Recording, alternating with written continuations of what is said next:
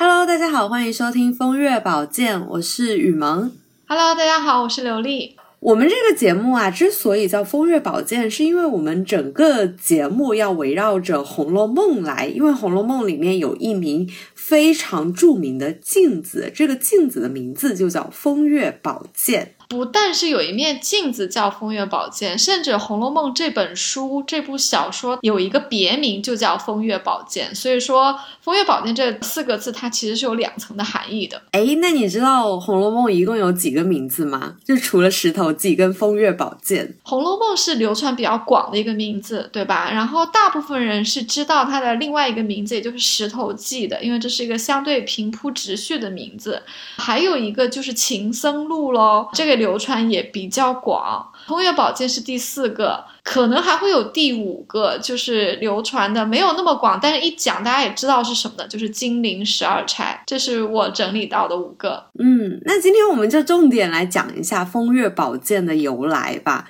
这面镜子出场是在《红楼梦》第十二回，就是王熙凤独设相思局，贾天祥正照风月鉴，也就是贾瑞当时被凤姐的美色迷惑之后，回家他就一病不起了。这个时候就出现了一位道人，就给了他一面镜子，也就是著名的风月宝鉴。其实这个时候贾瑞已经病得非常重了，他已经到了一个病急乱投医的一个阶段了啊。这个时候他也是听到说有一个跛足道人来化斋，这这是缘分啊，为什么就化斋化到了这里来？那贾瑞就把他叫进来，说菩萨来救我。那这个道士一进来呢，贾瑞就拉住他了。这个道士就感叹说：“你这个病啊，非药可可依，我有个宝贝于你，你天天看时，此命可保矣。”你看这话说的很神秘哈。然后这个道士就从搭链里面拿出了一面镜子过来，他说这个镜子是两面都可以照人的，镜把上，也就是说是这个镜子是有个柄的，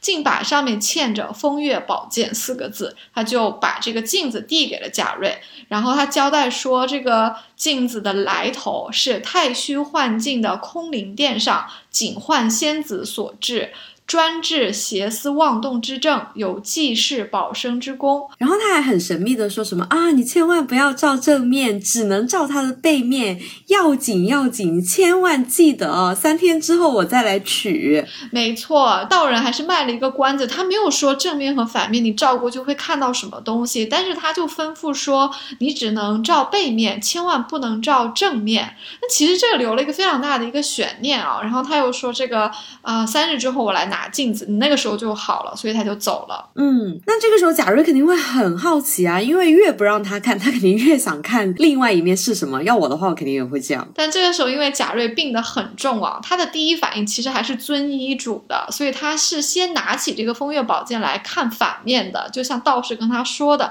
但是呢，反面的这个场景啊，十分的令人不悦，因为他看到的是一个骷髅立在里面，所以就唬得贾瑞赶忙演了。他说：“道士混账，如何吓我？因为骷髅想想看，不是死亡就是魔鬼，任谁也不会觉得说我看这骷髅看三天，我病就好了，这看不下去啊。”所以贾瑞也是出于这样的一个反应，他就想说肯定是骗我的，那我再看看正面是什么。就像你说的，越不让他看正面，哎，好奇害死猫，他就偏偏想看一下。所以他反过来呢，再看一下正面呢，就看到这个情景就比较讨人喜欢了，或者说就比较有诱惑性了。他看到是凤姐站在里面招手叫他。啊，就是凤姐又还特别的妖娆妩媚，就是她整个想象的美女的样子。没错，贾瑞本来就对凤姐充满了性幻想嘛，他这个时候就已经把持不住了啊，就心中一喜，荡悠悠的觉得进了镜子，与凤姐云雨一番，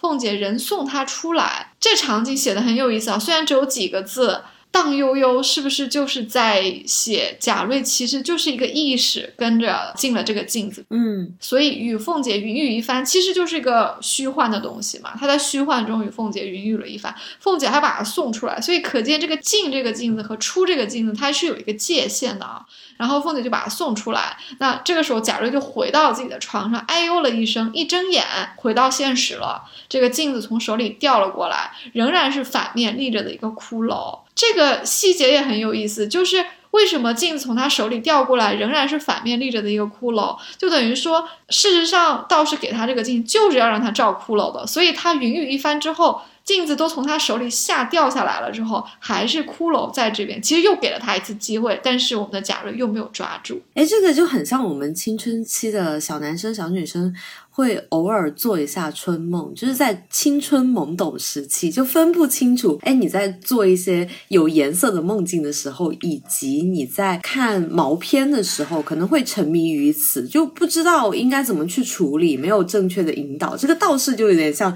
正确引导的那个老师。嗯，没错。当然，这个道士，我觉得他的点化呢是有一点点门槛的，就是因为他只把话说到说这是警幻所致的。专治这些邪思妄动之症啊，说到这也没有说清楚啊。然后他又说，你千万不能照正面，只能照背面。我觉得这些度化的言辞，对于贾瑞这个时候已经执迷不悟，并且对凤姐的美色欲罢不能的一个状态来说，其实是没有什么用的啊。所以贾瑞经过了第一次和凤姐在虚幻世界里面的云雨啊，我之前查资料的时候有看到网友说，这不就是一个 VR 吗？就是个虚拟现实。吗？是，对，我觉得这个比喻很，就很现代，对，这个比喻非常的传神啊，蛮现代的，确实是个虚拟的东西。所以贾瑞又醒了，醒了之后发现身上汗津津的，底下也遗了一滩金，这就是如你所说，它是一个春梦啦。但是贾瑞自己觉得不满足，他。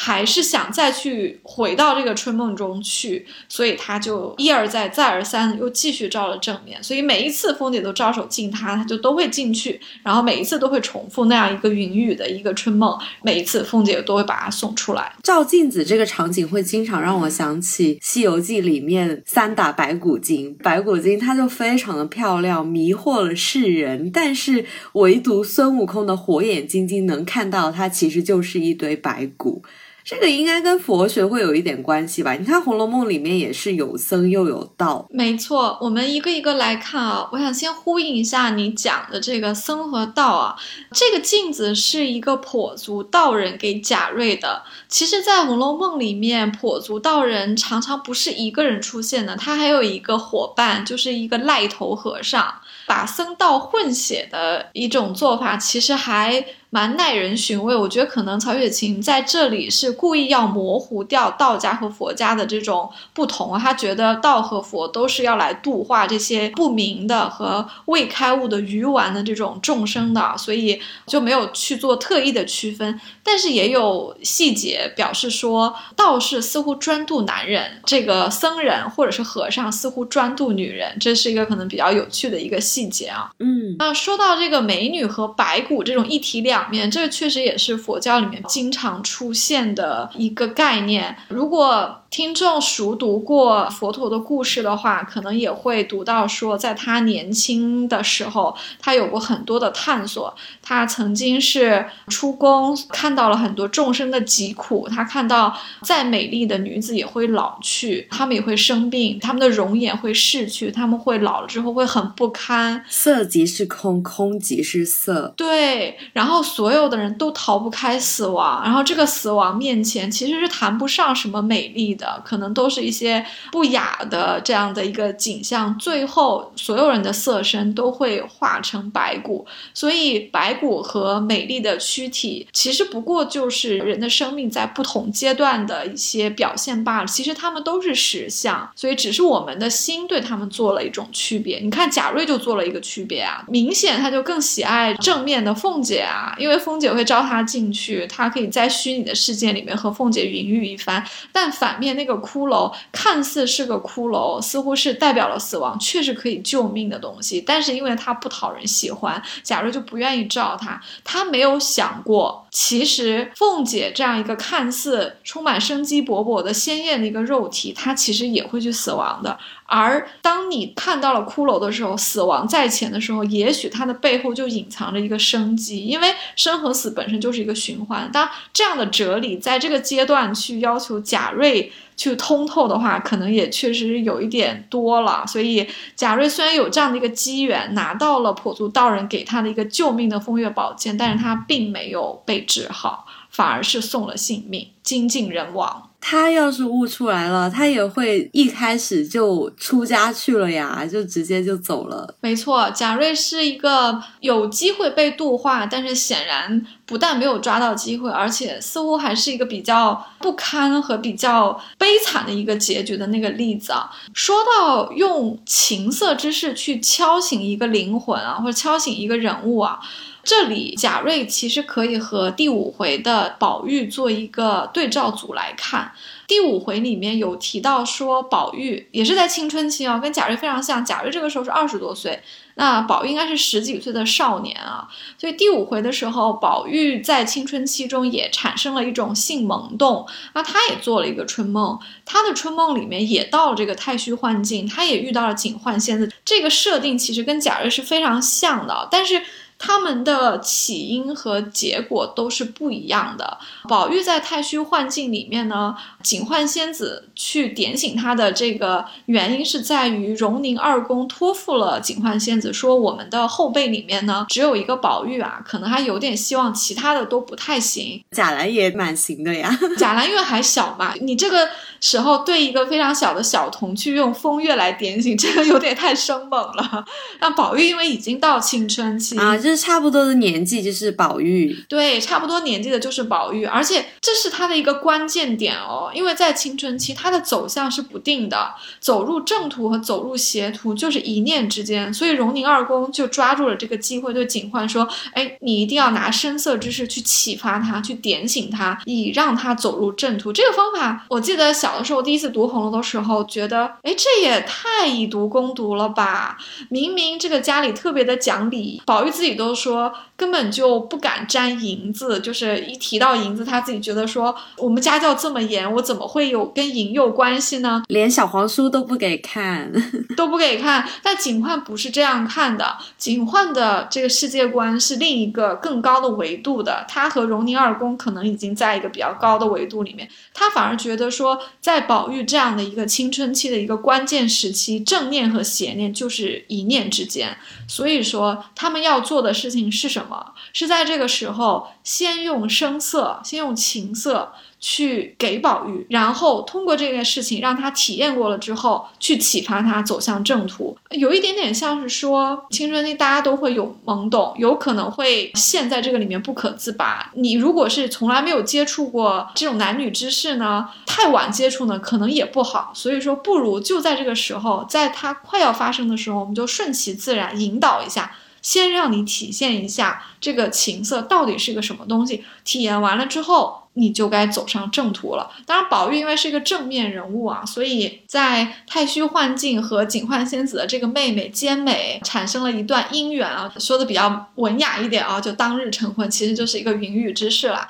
那发生这样一段关系之后，宝玉其实回到了现实中，他并没有纵欲。他虽然是体会到了男女之事是什么样的，但是他在现实中除了明确的写到和袭人试了一次之外，我们没有一次。确实的，再提到说宝玉有过纵欲，哪怕他身边有这么多的美女，哪怕他有这么多美丽的丫鬟，事实上作为一种阶级的差异，他是主人，丫鬟是丫鬟，他完全是可以把这种欲望投射在他们身上，但事实上。我们在书中可以看到，宝玉从来没有纵欲过。我不知道这个是不是和他在太虚幻境里面比较早的、正确的体会到了情色，从而对这个事情就不沦丧有一点关系。因为显然贾瑞是他的反面，嗯，贾瑞是一直到二十岁还没有娶亲。他有欲望，他没有正当的途径去疏导、去抒发，然后他又在这个时候不自量力的迷上了他的嫂嫂，一个风韵犹存，不能说风韵犹存，因为凤姐本来就是一个少妇，